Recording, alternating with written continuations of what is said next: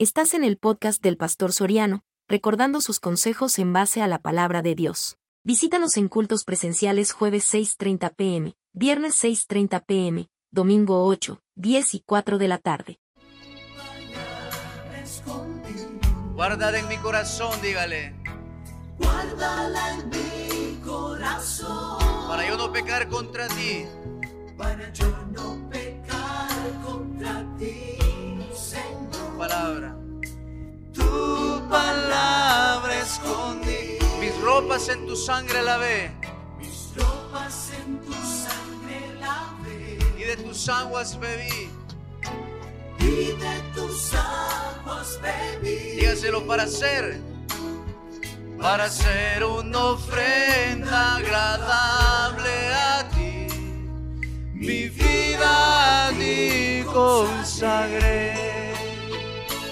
Mis talentos solo son para ti, Señor. Mis dones preciosos tuyos son. No le veo razón a mi vida sin ti. Tú eres mi Señor y mi Dios. Así como el fuego refina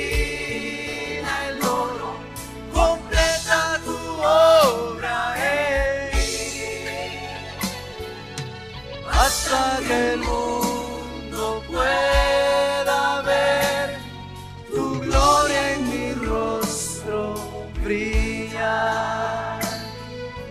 Hasta que el mundo pueda ver tu gloria en mi rostro brillar. Hasta que el mundo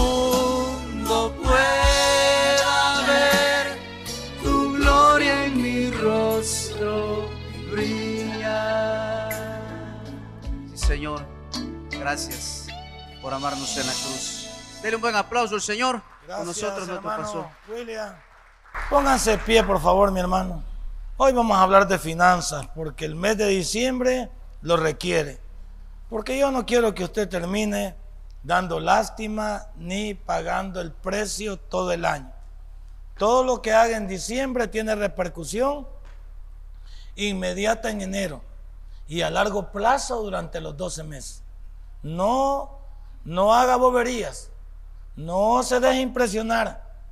No tome lo que no necesita. No tome no solo lo que no necesita, no tome lo que no puede comprar. Y si compra el crédito es porque puede pagar. Y las tarjetas de crédito no son una extensión del dinero. ¿Sabía que las tarjetas de crédito, el dinero de la tarjeta de crédito no es dinero suyo, es dinero del banco, de los ahorrantes? Por lo tanto, usted debería de pagar. El único dinero suyo debería ser la tarjeta de débito. Esa sí es dinero. Usted la mete y sale. Si la mete y no sale, el mismo papel le dice, no tiene fondo. Así le dice. Pero, y lo peor, como anunciaba John de Nicky Chávez esta semana que fui, es que lo peor es usar la tarjeta de crédito para sacar dinero en efectivo. Ese es un atentado. Ese es un atentado. Así que debe de avivarse en esta mañana que le vamos a predicar. Se llama el sermón Enfrentando mis problemas financieros. Enfrentando mis problemas financieros. Libro de Salmos, capítulo 1, versículo 1 en adelante. Enfrentando mis problemas financieros. No se endeude, no sea bayunco, no aparente, no sea obsesivo, excesivo, ni tampoco, por favor, se quiera parecer a nadie. Algunas personas juegan con que siempre andan diciendo, dice, ¿qué va a decir la gente? Que soy acabado y no es la verdad. pues. O sea, yo, no le, yo no le doy ningún problema a eso. ¿Qué va a decir la gente que yo soy acabado? Bueno, y soy acabado, no hay para dónde agarrar, pues. No creo yo que vaya haber problema. Cuando usted quiere ser lo que usted no es, ahí es el problema. ¿Lo tiene?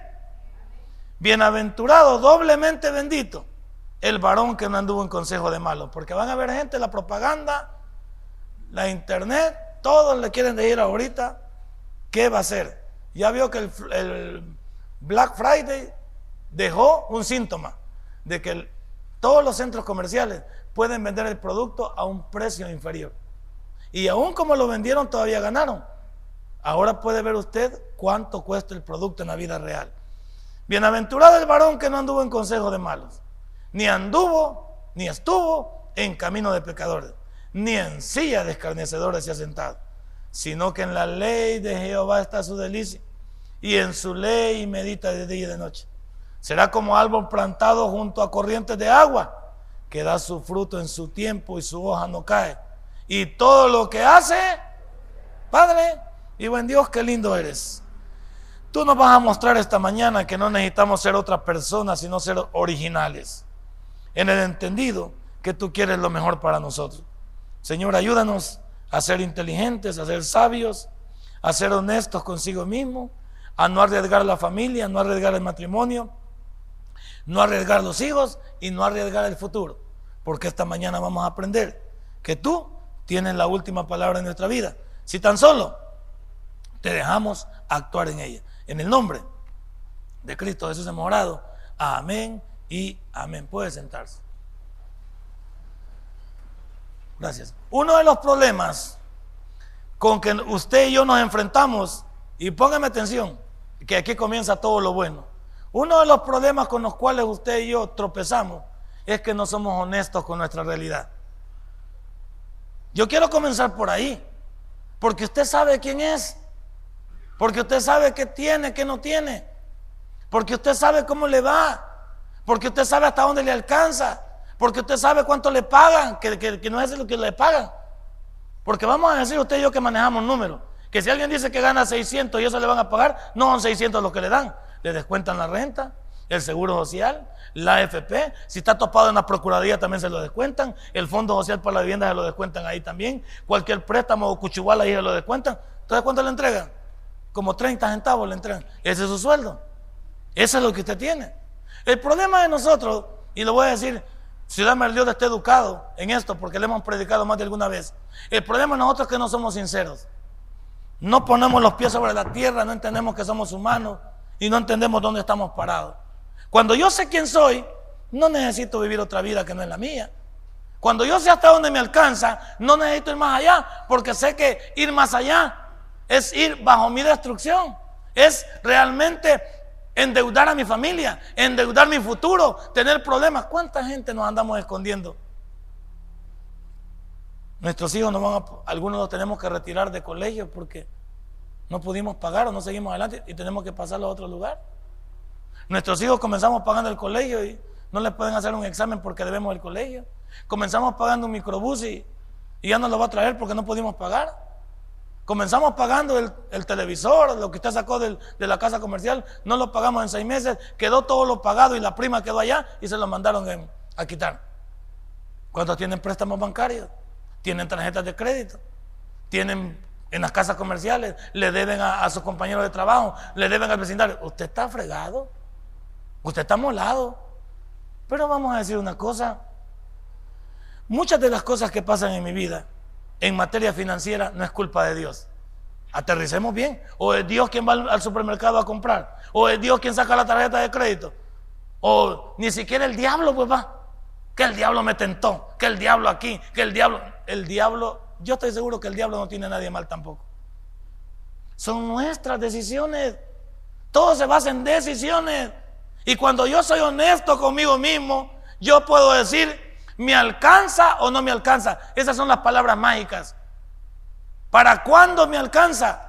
¿Para cuánto me alcanza? ¿Seré capaz yo de pagar eso? ¿Puedo tener eso yo? ¿Puedo comprarlo? Realmente hoy no, se trata de merecimiento, porque alguien puede decir, comprame eso porque me lo merezco. Te lo voy a comprar, no solo porque te lo mereces, sino porque puedo comprártelo. Porque de qué sirve que te lo merezcas si yo no lo tengo. Y ese es el problema hoy del chantaje con la familia. Los esposos nos chantajeamos. Que si me quieres comprarme esto, te lo voy a comprar si lo tenemos, si nos alcanza. Vamos a darle a nuestros hijos no lo que quieren, lo que nosotros podemos darle. Y qué bien si a un muchacho le podemos comprar ropa de marca, gloria a Dios. Si le podemos comprar zapatos de marca, gloria a Dios. Pero si no se puede, si no se puede, hay que ser honesto. Hay que ser honesto y decir, no se puede. ¿Cuántos de nosotros? Y a mí que no me avergüenza ir a comprar al agachón. Yo no tengo problema. Si no solo Simán, no solo por eso Simán voy a ser popular. Yo me puedo meter. Aquel día nos metimos ahí, hoy con los doctores relajeños. Nos metimos por ahí, vimos cuántas cosas hay. ¿Cuántas cosas hay baratas? Unos zapatos bien chivos que ya me animaba a comprar tres dólares. Ya me animaba a comprar y un par. Solo porque dije que el doctor relajeño me iba a quemar y iba a andar contando de que tres bolas valían los pares de zapatos. ¡Tres dólares! Y estaban buenísimos. Yo desde que los vi dije, hijo, tan bonitos estos pares de zapatos. Pero solo me quedé viendo, solo de pasada, nada más. Ahí. Pero ¿cuánto vivimos de la apariencia? Solo porque la bolsa diga Simán. Yo lo que haría es andar una bolsa de Simán, ir al agachón y comenzar a echarla en la bolsa de Simán todo lo que compro. Si usted cree que eso es, está bien, hay que hacerlo.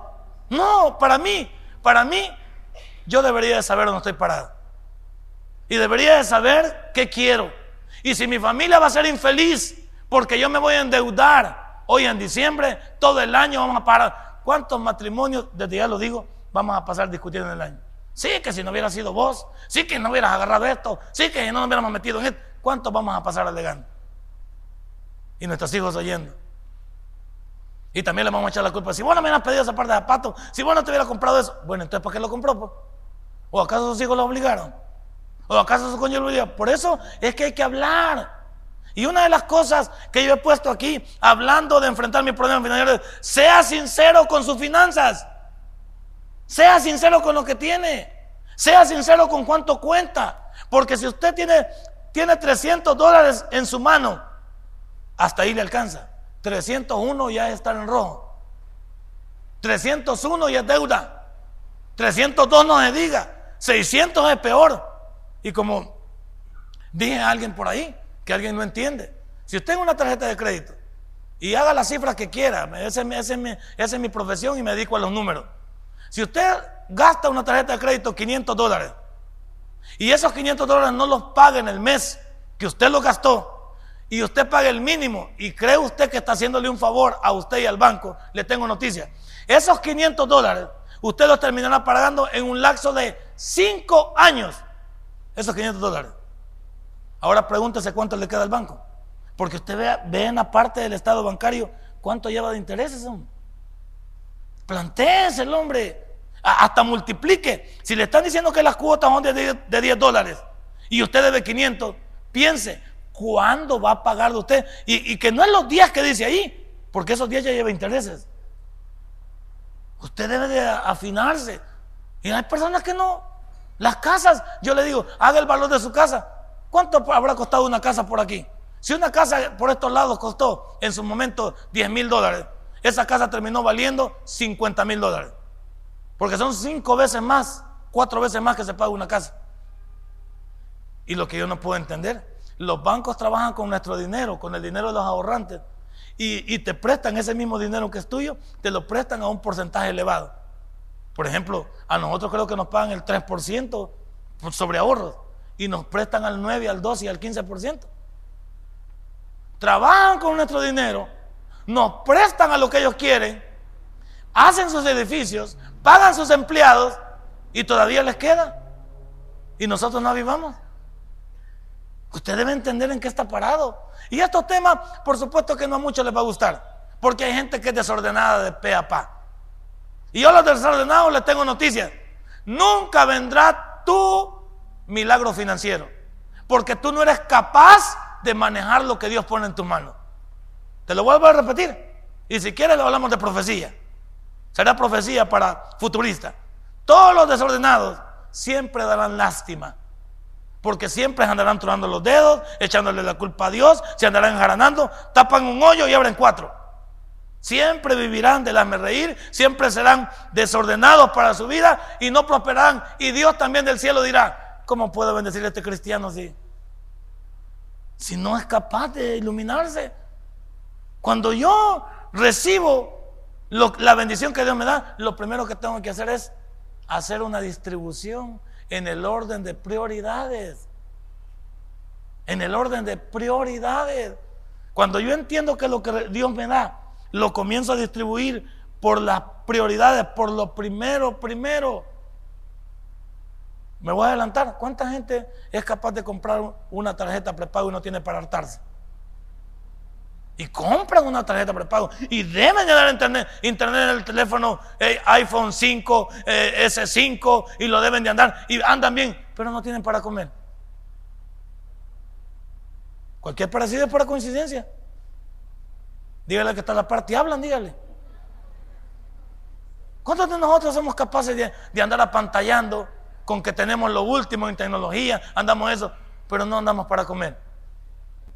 Y, bravo, ¿por qué quiero comprar una tarjeta prepago? Porque hay que pagar eso, porque yo debo estar comunicado. Y solo para estar, como dicen en mi pueblo, baboseando, chateando, mandando mensajes. No, es una calamidad. Ahora, ¿usted cree que vale la pena primero pagar el teléfono celular y todas las tarjetas prepago, la internet, antes que dejar de comer? No, hombre. No, hombre. Eso no es el teléfono no es prioridad.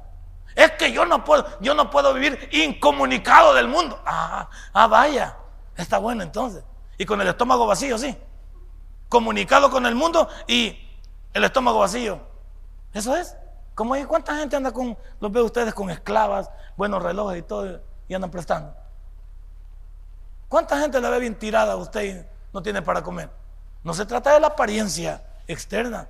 Se trata de si yo tengo un orden en mi vida. ¿Pero por qué? Es el problema esta tarde, esta mañana, porque no soy sincero. Pasemos al siguiente punto. ¿Cuál es el problema entonces? Ya me dijo, pastor, que soy desordenado, que yo soy aquí, que Dios no me va a prosperar. Ahora dígame cuál es el problema. El problema es que usted debe dejar de hacer lo que está haciendo. Hasta aquí nomás llegó su vida como la lleva. Se va a sentar y va a hacer números.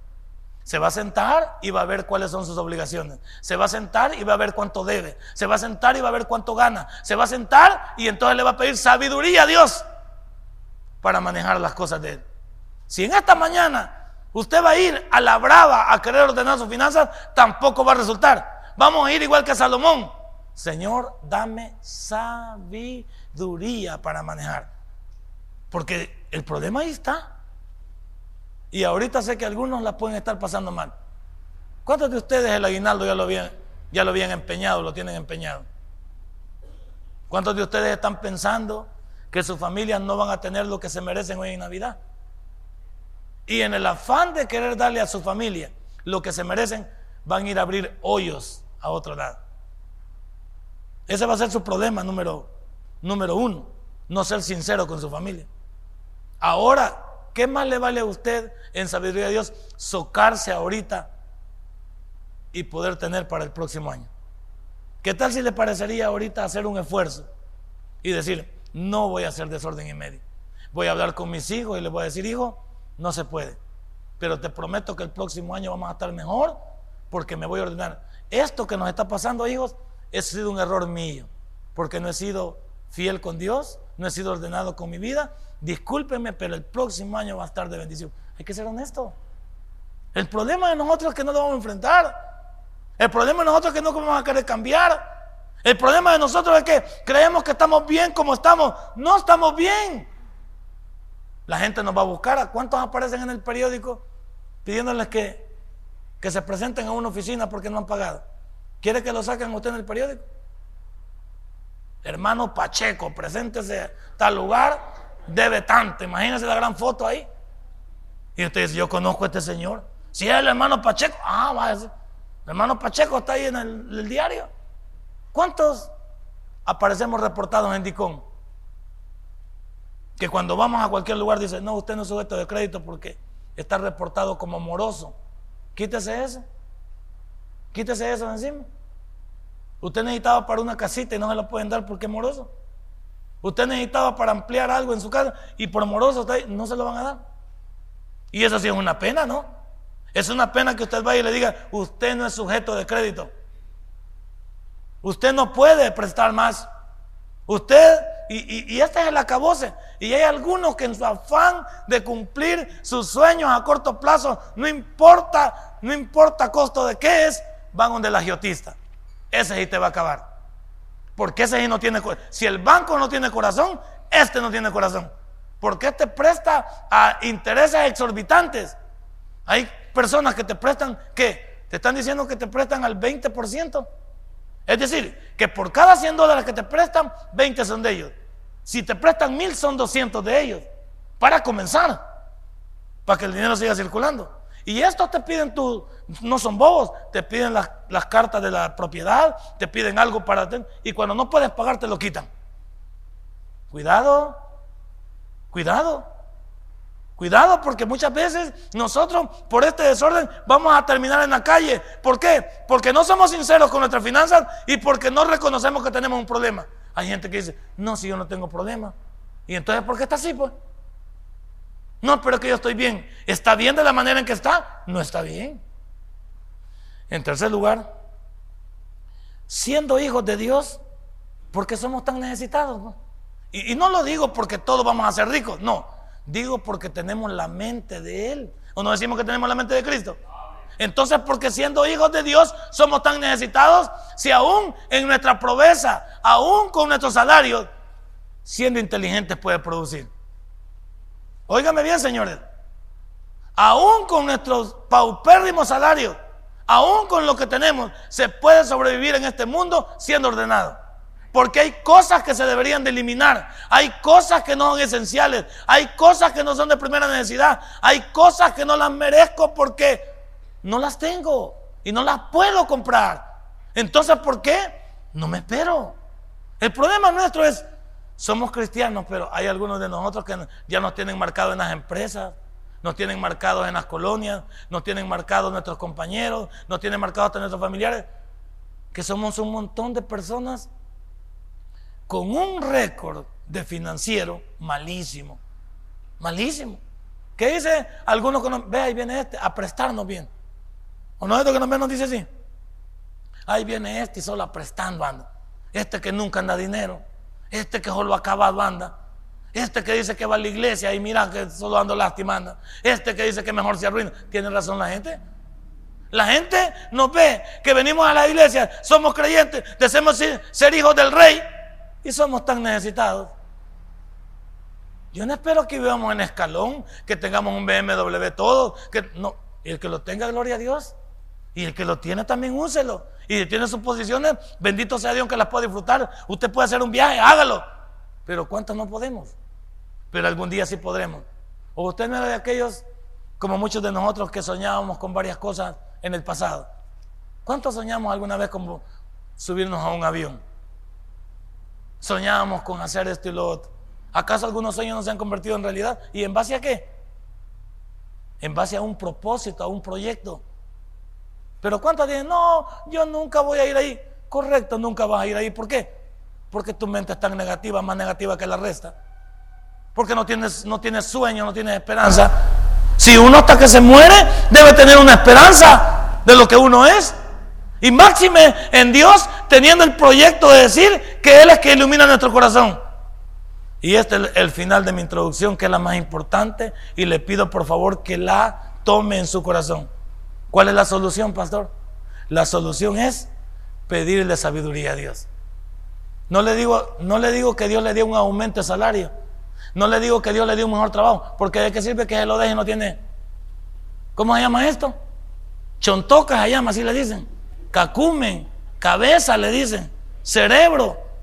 Si, si este kilogramo de masa gris que Dios nos ha dado lo utilizásemos un poquito, no necesitamos tener las grandes abundancias para saber que se puede ser próspero en Dios. ¿De qué sirve que yo le diga a Dios que se saque la lotería usted? ¿De qué sirve que haga esto, lo otro, si usted no tiene cerebro para manejar lo que cae en su mano? Primero le vamos a pedir a Dios sabiduría para que cuando caiga la bendición, entonces pongamos, pongamos la echar a andar. ¿Cuántos de nosotros la solución es como Salomón se sentó delante de Dios y le dijo, Señor, ¿cómo voy a gobernar a este pueblo tan grande? ¿Cómo voy a hacer, Señor? Si esto es un montón de rebeldes, incluyéndome a mí. Señor, ya sé, te voy a pedir sabiduría.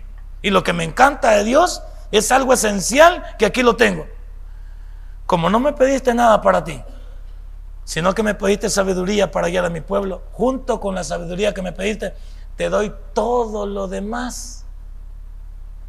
O sea que cuando tú eres sabio, fíjese que, mira cómo es un, sabio, uno que anda en la jugada en la vida. Usted pasa por un lugar y ve una piedra enojado porque la piedra está ahí. O tal vez agarra la piedra y la tira. Pasa un vivo y agarra esa piedra, la pinta, le hace un dibujo y aparece ahí atrás con un tremendo dibujo, dándole en 10 dólares. Lo que para usted no tiene valor, para otro que se avivó tenía valor. ¿Cuántos hacen de una rama un dibujo?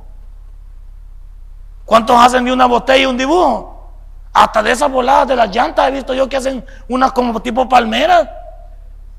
Y una llanta, que para mí esa llanta la quiero quemar o tirar a, otro lugar. Hacen una tremenda, como no, es jardinera o no sé qué, chulada, la pintan ahí, le hacen un perico, una guacamaya y ya está linda para vender. Y, yo, ¿por qué no la vi? Pues? ¿Por qué yo no veo eso? Pues? Porque yo solo veo nada más cosas que no me edifican cuando Dios en sabiduría me puede decir, esto es productivo. ¿A cuánto le puede dar un negocio a Dios? Pero el problema de un negocio, vamos a decir de personas desordenadas de un negocio, y cualquier parecido es pura coincidencia, y no pido disculpas por eso. ¿Cuántos tienen un negocio? Y todo el dinero que cae lo echan en la gaveta. Pero de la gaveta están agarrando para darle el bus, para el bus a este, de la gaveta para esto, de la gaveta más. Total, al día, en la tarde no tienen. Pasa el de los churros y no pueden comprar. Porque la gaveta está vacía. Pasa el de las mentas y no pueden comprar. Ahí pasa la siguiente, pero no hay. Llega el otro y no puede, porque la gaveta está vacía. No. Cuando yo tengo un negocio, esa gaveta, todo lo que caiga ahí no se toca. Usted ya tiene un detalle cada día que finaliza y hace su cierre, agarra una parte para el día de mañana para su gasto. Y todo lo demás sigue invertido. Usted dice, mañana va a pasar el del pan, va a pasar el, agua cristal, va a pasar esto, ok, debo de tener para esas cosas. Pero van a llegar y usted no tiene. Y por eso la tienda se llama, antes se llamaba tienda Anita, hoy se llama tienda Don Ay, ahí se llama. Porque en la gaveta, yo no puedo estar metiendo la gaveta cada rato. La gaveta se abre nada más cuando cae el pisto y para dar vuelto. De otra manera no se cae. Y, la llave de la gaveta no la deben tener un montón de personas. La llave la debo tener yo, o el que está más cuerdo, la debe tener guardadita. Porque cualquiera llega y agarra la, agarra, allá la gaveta, agarra de ahí, se va la ganancia. ¿Cuántos de nosotros nos hemos ordenado? ¿Qué tal si al final del día hiciéramos un cruce y supiéramos que hemos ganado? Ese se llama un orden, ¿ve? Y ese sí cuesta. Porque, ¿y, de dónde nos vamos a hartar? Pues pastor, dice usted. Bueno, lo vamos a comer de lo que hagamos el corte en la noche y sepamos cuánto necesitamos para el día siguiente. Porque si no, no vamos a saber cuánto estamos ganando o cuánto estamos perdiendo. ¿Cuántos negocios no ganan? Dice, no veo mi ganancia. ¿Y cómo la va a ver? Si es un gran desordenado. Si yo debería apuntar, si, si compré 30 churros, yo sé cuánto lo de los churros y cuánto me va a generar. Por lo tanto, esos churros me producían tanto, yo debo saber que cuando pase nuevamente ya tengo lo de los churros para comprarlo. Eso se llama orden, se llama sabiduría. El desordenado no piensa así. ¿Sabe qué le dice al Señor? Ay, déjenme los fiados. Ah, vaya. Ay, déjenme los fiados. Nunca los va a pagar. De repente la tienda cerró y no abrió. Y tocan. Señora, nadie contesta. Ahí están adentro, pero nadie contesta. Como usted es un problema. A eso me refiero. Y después ponemos un gran rótulo, que somos cristianos, que vamos a la iglesia. Y por eso la gente no, no nos cree. Y aquí comienza mi sermón. Lo primero que un creyente debe de hacer, si quiere evitar sus problemas financieros, es darle la prioridad a Dios en su vida. ¿Y qué darle la prioridad a Dios? No voy a hablar de esta manera porque no hay otra manera de explicarlo. Si usted cuando recibe su bendición no pone en primer lugar a Dios, usted está condenado a vivir como vive. Lo voy a repetir. Si usted no le da a Dios la parte que le corresponde, usted está condenado a vivir como vive. ¿Por qué? Porque de acuerdo a la Biblia usted le sustrae lo que es de Dios. Voy a ir más lejos, porque aquí se lo voy a condenar de un solo. ¿Cómo se atrevería a pedirle un milagro financiero a Dios si usted le roba a Él? No me diga que usted, Señor, que no sé qué, que no sé cuándo, cuando usted sabe que las primicias le corresponden a Él. Que lo primero es de Él. Si en mi vida lo primero no es Dios, entonces no debo de pagar llorando, ni quejándome, ni pidiéndome milagro financiero, porque Dios no bendice sin vergüenzas. Y yo siempre lo he dicho porque es una verdad. Los que no queremos tomar en cuenta a Dios en nuestra vida, ¿por qué Dios quisiera algo con nosotros? Y algunos me dirán, me van a decir esto porque tienen razón. Pastores que no me alcanza, te tengo noticias, nunca te va a alcanzar. No te alcanza hoy, nunca te va a alcanzar. ¿Por qué? Porque tu prioridad no es Dios.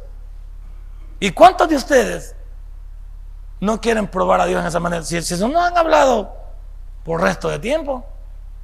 Y algunos piensan, piensan que Dios está de acuerdo con ustedes. No, no. Y, algunos, aunque crean que, que Dios está de acuerdo con ellos porque la van pasando, piensan que esa es la vida que Dios quiere para ustedes. Usted y yo no tenemos una vida para estarla pasando. La vida del creyente no es una vida de coyol cortado, coyol comido. Esa se llama simpleza. Esa se llama ir, ir ahí cabreando, como dicen. Pero yo hablo de un poquito más de lo normal. ¿Y cuántos de nosotros en nuestra vida espiritual Dios no está por ningún lado? ¿Cuántos de ustedes se quedan con lo que es de Dios y ese es su problema? Y no puedo dejar de decírselo, porque si no el sermón no tendría el efecto esperado. Y no es porque esta iglesia usted cree que quiere que hermano estafar, no. ¿Cuántos no diezman aquí ni ofrendan? Usted piénselo. Y desde ahí está comenzando mal. Porque le hablé primero, sea sincero con cómo están tus finanzas. ¿Cuál es el problema que yo tengo y cuál es la solución? Si tú sos honesto contigo mismo y sabes cómo estás esta mañana, tú sabes, yo conozco, a mí me da no sé qué, pero hay niños que no hay niños que ponen su sobre. Y yo veo, aquí está mi diezmo y ponen un dólar. Niños. ¿Cómo puede ver que los niños se atrevan a hacer eso? Y un adulto no se atreva a ver la bendición de Dios. Un niño. De varios bichos he visto yo aquí sus nombres. Y le ponen ahí sus dos dólares, tres dólares, cinco dólares. El otro día a este le dieron algo y le dijeron, no te olvides del Señor, porque ya estaba de gañán. Cumpliste año y vi que te dieron unos sobres. No te voy a preguntar cuánto te dieron, pero esa parte que te dieron, una parte no es tuya, una parte de Dios. No te vayas a quedar con eso, porque tú debes de comenzar bien las cosas que se hacen. Así es. La otra que está allá le digo, Dios te dio ese trabajo. Serías una ingrata y una ladrona de Dios si no le das lo que le pertenece a Dios. No vayas a comenzar con tu payuncada. ¿Por qué? Que sos hija del pastor. Tú tienes un trato con Dios. Lo mismo se lo dije a la otra. Usted tiene un trato con Dios. Ahora, si usted quiere vivir miserable, dele. Y yo también me voy a fijar. Pero aunque soy su papá, yo le voy a hacer sentir también lo que es. ¿Por qué? Porque si, si mi Dios representa algo para usted, entonces yo siento que yo también represento algo para usted. Usted respeta a Dios, me respeta a mí, no me preocupe. Y eso hay que decirlo. Pero ¿cuánto le falta es? ¿Cuánto le falta el paso de fe? ¿Y cuánto Dios no forma parte del... Y yo le, cuento lo que yo escucho mucho al doctor Alduchin, alguien quiere escuchar, le llama Armando Alduchin. Y este señor dice que llegó una señora a planchar a la casa de él. Y le digo, señora, ¿y cuánto gana usted de las planchadas y las lavadas? Gano tanto. Y cuando va a su iglesia, usted diezma, hermana, le digo, no, ¿y cómo voy a diezmar si, y mire lo que gano? Por eso es que usted no prospera, señora, que le digo. Por eso usted no va a ver la bendición y siempre va a andar sobre lo mismo. Porque usted le sustrae a Dios, aún, en su pobreza, usted le sustrae a Dios. Y buena noticia. Eso parece irritante, parece, parece chocante, pero así es. Dios no forma parte de mi vida. Ahí la vas pasando, seguila pasando, seguila pasando. Y está bien, ahí vas a ir tronándote los dedos, correcto, y pensás que está bien. Cuando tomes en cuenta Dios me avisas. Cuando tomes en cuenta Dios me avisa. ¿Qué dice el Salmo 37, 25? Salmo 37, 25. ¿Qué dice cuando yo pongo a Dios en prioridad en mi vida? Él va a suplir todo lo que yo necesito. Y esto no se trata de, rogar a los hermanos que, que diezmen. El hermano que, se crea que lo puede hacer, hágalo. El que no crea, no, no es obligación. Porque este sermón tampoco es para salvequearlo. Es para decirle, ¿quiere vivir usted diferente? Pruebe a Dios. Y yo le, tengo noticias, igual que lo dice el pastor Junior. Pruebe a Dios. Y si no le funciona, le regresamos lo que usted ha dado. 37, 25. Joven fui y he envejecido. Y no he visto justo desamparado, ni su descendencia que mendigue pan. No puede haber creyentes tan lamentables. No puede haber creyentes que, que digan que, que Dios no lo sustenta, aún en la pobreza. Porque hay algunos, sí, que la pueden estar pasando mal. Yo lo sé. Yo perfectamente lo sé. Lo que no sé es la intención de cada corazón. No sé la intención de cada corazón. Pero sí sé que algunos la podemos estar pasando mal. Pero que hay detrás de ese corazón? ¿Hay el, el, deseo sincero de poner a Dios en el centro de mi vida? Ahora, si Dios no forma parte del centro de mi vida, entonces imagínate cómo estamos. Imagínate. Este es un sermón, este es un sermón para prosperidad del año 2015. Y te cuento, no te la vas a acabar. En las dos áreas no te la vas a acabar. Si desobedeces a Dios, no te la vas a acabar. Y si eres obediente a Dios, no te la vas a acabar.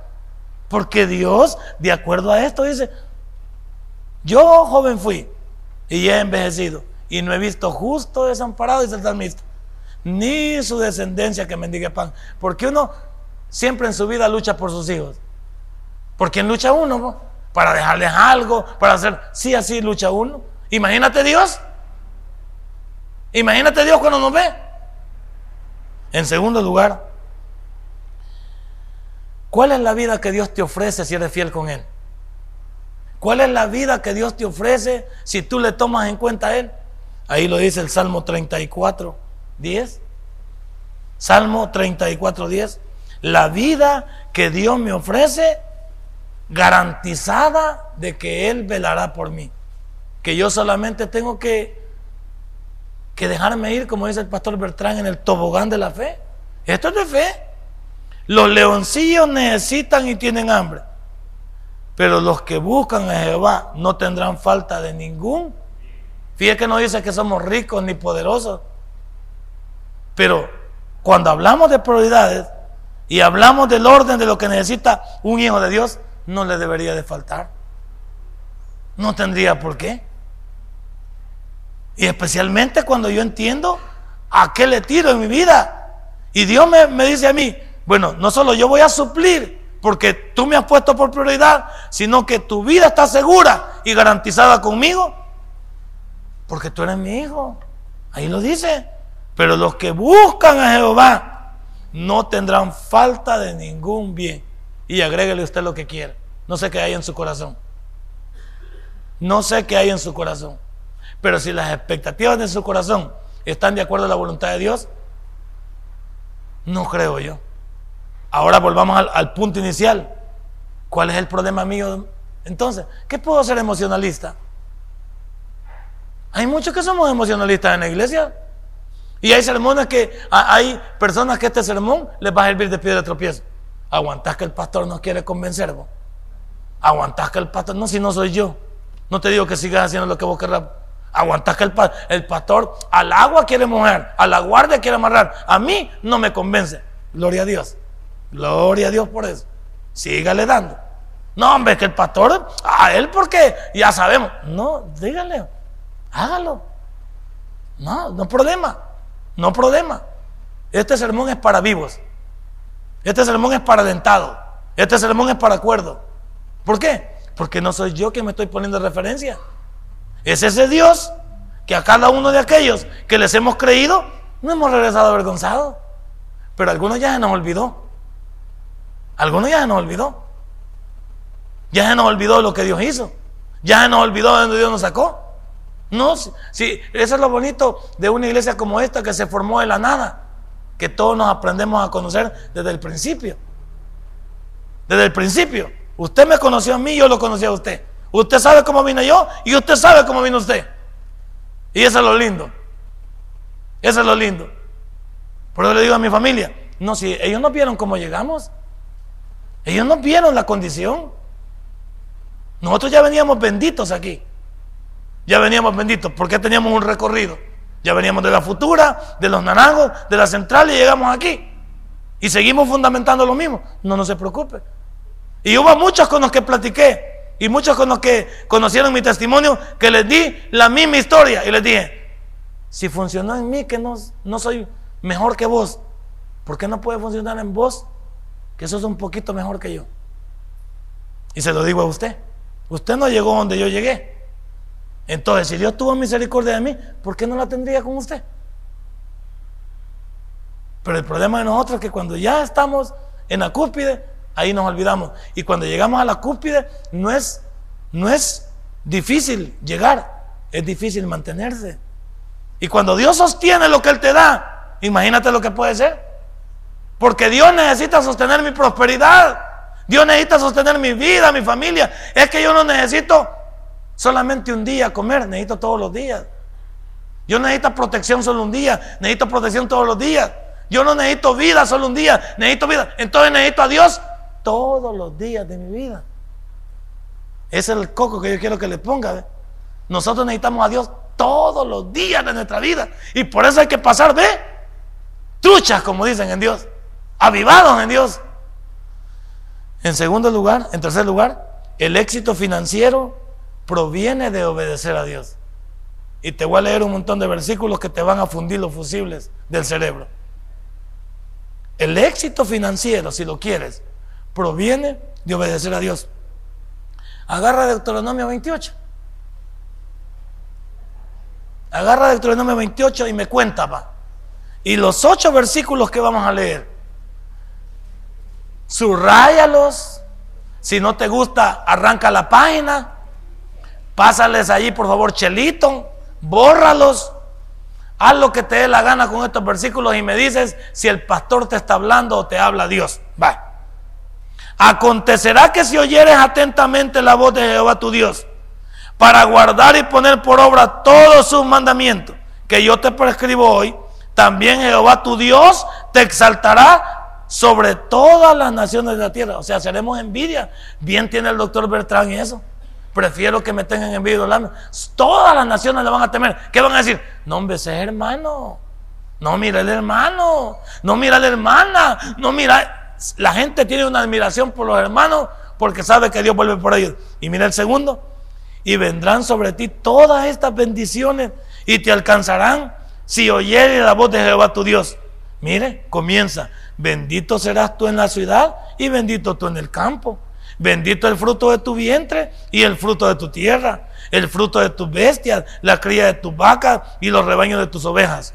Bendita serás tu canasta y tu arteza de amasar. Bendito serás en tu entrar y bendito en tu salir Jehová derrotará a tus enemigos que se levanten contra ti. Por un camino saldrán contra ti y por siete caminos huirán delante de ti. Jehová te enviará su bendición sobre tu granero y sobre todo aquello en que pusieras tu mano y te bendecirá en la tierra que Jehová tu Dios te da. ¿Está bien ahí? Y el siguiente que dice, dígalo, léalo por favor. Y va que Dios dice que no nos quiere como cola, sino como cabeza. ¿Qué quiere usted ser en la vida? ¿Quiere usted ser parte del montón o quiere ser parte del grupo privilegiado de Dios? ¿Qué quiere ser usted? Una persona que, que siempre anda dando lástima. Por eso la gente no me gusta cuando nos trata con diminutivos, porque la gente se burla con los diminutivos. Pastorcito, no, no me diga pastorcito, ya estoy grande, ya estoy grandecito. No me diga pastorcito, dígame pastor, por favor que no solo me lo merezco, sino que es la manera. Cuando dicen, ahí va el hermanito, pobrecito el hermanito, va, pobrecito el pastorcito, ya comió el hermanito, tiene trabajo el hermanito, el hermanito aquí, el hermanito allá. La gente siempre lo usa el mundo lo usa despectivo. Yo cuando alguien en el mundo, aquí en la iglesia porque siento que alguien lo puede ir con amor, pero en el mundo cuando alguien me dice pastorcito, no, no me llame pastorcito. Es más, con un señor tuve problemas aquí. Me mandó a llamar porque me quería contratar. Pero al saber que yo era pastor me quiso comenzar a tomar ventaja. Y le dije yo una cosa. Cuando cuando él le dijo, mire, le dijo este, a la secretaria que iba entrando, aquí viene el pastorcito. Mire, señor, le dije yo, a usted me ha llamado aquí como licenciado en contaduría pública. Aquí no he venido a dar culto yo, ni he venido a dar ninguna cosa. Usted me ha llamado para organizar una contabilidad. Le pido que se refiera a mí como licenciado en contaduría pública, punto. No me ande diciendo pastorcito que usted ni me conoce a mí. Tranquilo. ¿Por qué? Porque la gente ve como que lo quiere meter en un rollo. No, no. Eso era antes, por eso que el Evangelio antes vino para, las colonias más necesitadas y ya estaban los, hermanitos alabando a Dios en, lugar. No, hoy el Evangelio ha crecido y el Evangelio nos ha enseñado que Dios nos ha dado una categoría. Somos hijos de Dios, no somos cosas diferentes, somos hijos de Dios. Si el que está, si el que está afuera se jacta de lo que tiene, ¿por qué no me voy a jactar yo de lo que tengo? Si el que está afuera se jacta de que lo ha conseguido, de que lo ha llegado, y nosotros que somos hijos de Dios, vamos a andar ahí, pues. Ay, que yo para que me. Aquí siente probar. No, no. Si somos parte de algo. Cuando usted se cree lo que es, ahora, si la gente no quiere nada con usted, la Biblia lo manda que sacude esos trapos. Sacude esos trapos y váyase. Nadie quiere nada con usted. Bienvenido. Por supuesto que debemos de ser sujetos en el trabajo, respetuosos de los compañeros, respetuosos del jefe, respetuosos de la autoridad. Pero de ahí, aquí un malcreo te humilla, es otra cosa. Un malcreo nunca me va a humillar a mí. Como un señor, pues sí, le gustaba ultrajar a la gente. Y en plena reunión le dije, usted no me va a ultrajar a mí. Si todos ellos no han estudiado, no se preocupe. A mí Dios sí me permitió estudiar. Yo a usted lo respeto, está bien. Pero a mí no me refiero ni con palabras o ni nada. ¿Por qué? Porque yo tengo un carácter y tengo un punto. Usted me contrató aquí como un profesional. Muchas gracias por eso. Si por eso le caigo mal, gloria a Dios. Pero usted no me va a agarrar aquí de trapo de inmundicia y va a torcer y trapear conmigo. Usted me va a tratar a mí como persona. Porque yo a usted me dirijo como persona. Y mire que le tengo un tremendo respeto. Eso sí es. Y esto forma parte de esto. Dios nos ha puesto en un ámbito de acuerdo a estas promesas, que solo son 15 hasta aquí. 15 versículos son, y tiene 68 versículos el capítulo, y los otros 50 y tantos versículos son de maldiciones. Imagínese cuánto hay que hacer para la maldad y cuánto hay que hacer para la bendición. No, hermano, usted para el año 2015 está diseñado para otra cosa. Y su problema financiero pueden y deben tener una solución en Dios esta mañana. Si usted le pone coco a Dios, hace el centro de su vida a Dios, realmente le pide sabiduría a Dios y comienza a actuar sobre su problema, esta no dura ni tres meses. Porque podemos ir incluso a los lugares donde debemos, man, como, eh, perdón, eh, solidarizar todas las cuentas y ponerlas en un solo lado. Consolidarlas se llama. Consolidación de cuentas. ¿Sí? Y yo puedo decirle a fulano, sí, le voy a pagar, permítame, solo le voy pagando de tanto en tanto, permítame usted, yo le quiero pagar y la gente va a ver la intención. Y aquí en este país no hay deuda, no hay cárcel por deudas. En este país, a menos que usted dé un cheque sin fondo.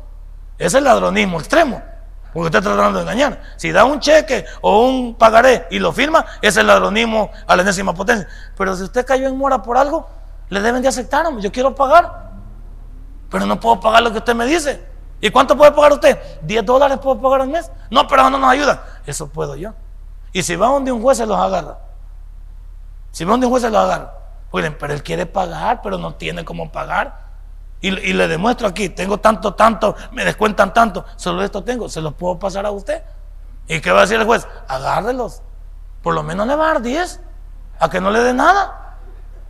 Y usted dígale, con que 5 estaba pegando a alguien y 5 quedarme yo.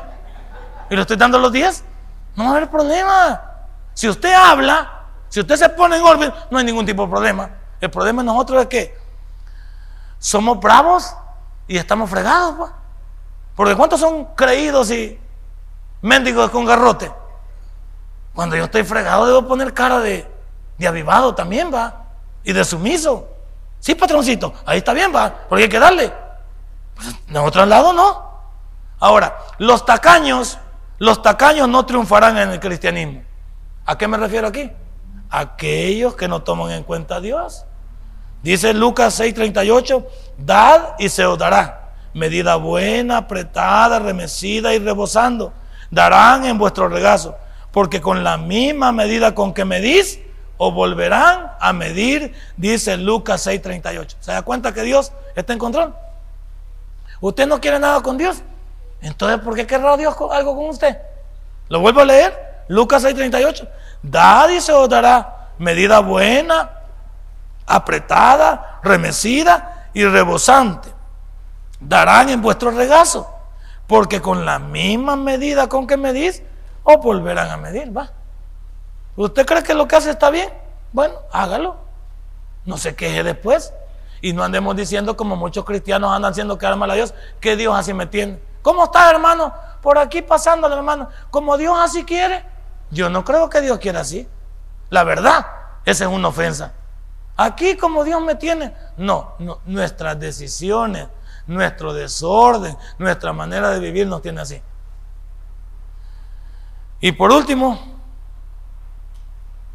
nunca, por favor, se olvide de dónde lo sacó Dios. Porque cuando usted no se olvida de dónde lo sacó Dios, entonces usted no tendrá ningún tipo de problemas. Dice, si no acuérdate, dice Deuteronomio 8, 18, de Jehová tu Dios, porque Él te da el poder para hacer las riquezas, a fin de confirmar su pacto que juró a tus padres, como en este día. Dios le da la atención.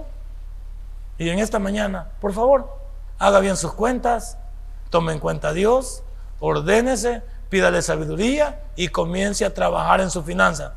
Y se acordará de este predicador el próximo año por esta fecha, nos vamos a volver a ver. Y usted podrá decir, fiel es Dios. Y gracias por usar al trompudo del pastor para que nos dijera a nosotros esta mañana cómo deberíamos de actuar. Denle un fuerte aplauso a nuestro Dios. Padre y buen Dios, te damos gracias esta mañana. Señor, demos si este mensaje ha impactado tu vida, puedes visitarnos y también puedes buscarnos en Facebook como Tabernáculo Ciudad Merliot. Sigue con nosotros con el siguiente podcast.